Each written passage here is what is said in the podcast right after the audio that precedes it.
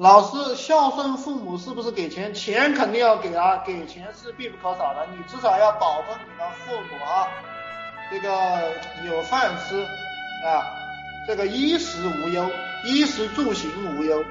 因为他们跟自己思想观念不一样，所以我不想生活在一起，也不想多说话。你不要生活在一起啊！你实在受不了吗？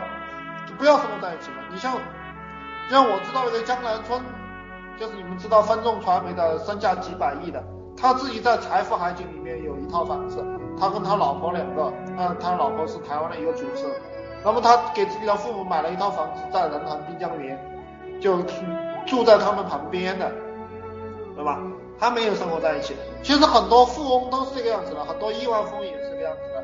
他不会跟他父母生活在一起，他跟他老婆生活在一起，然后跟他孩子生活在一起，然后他的父母会住在另一套房子里 church of Science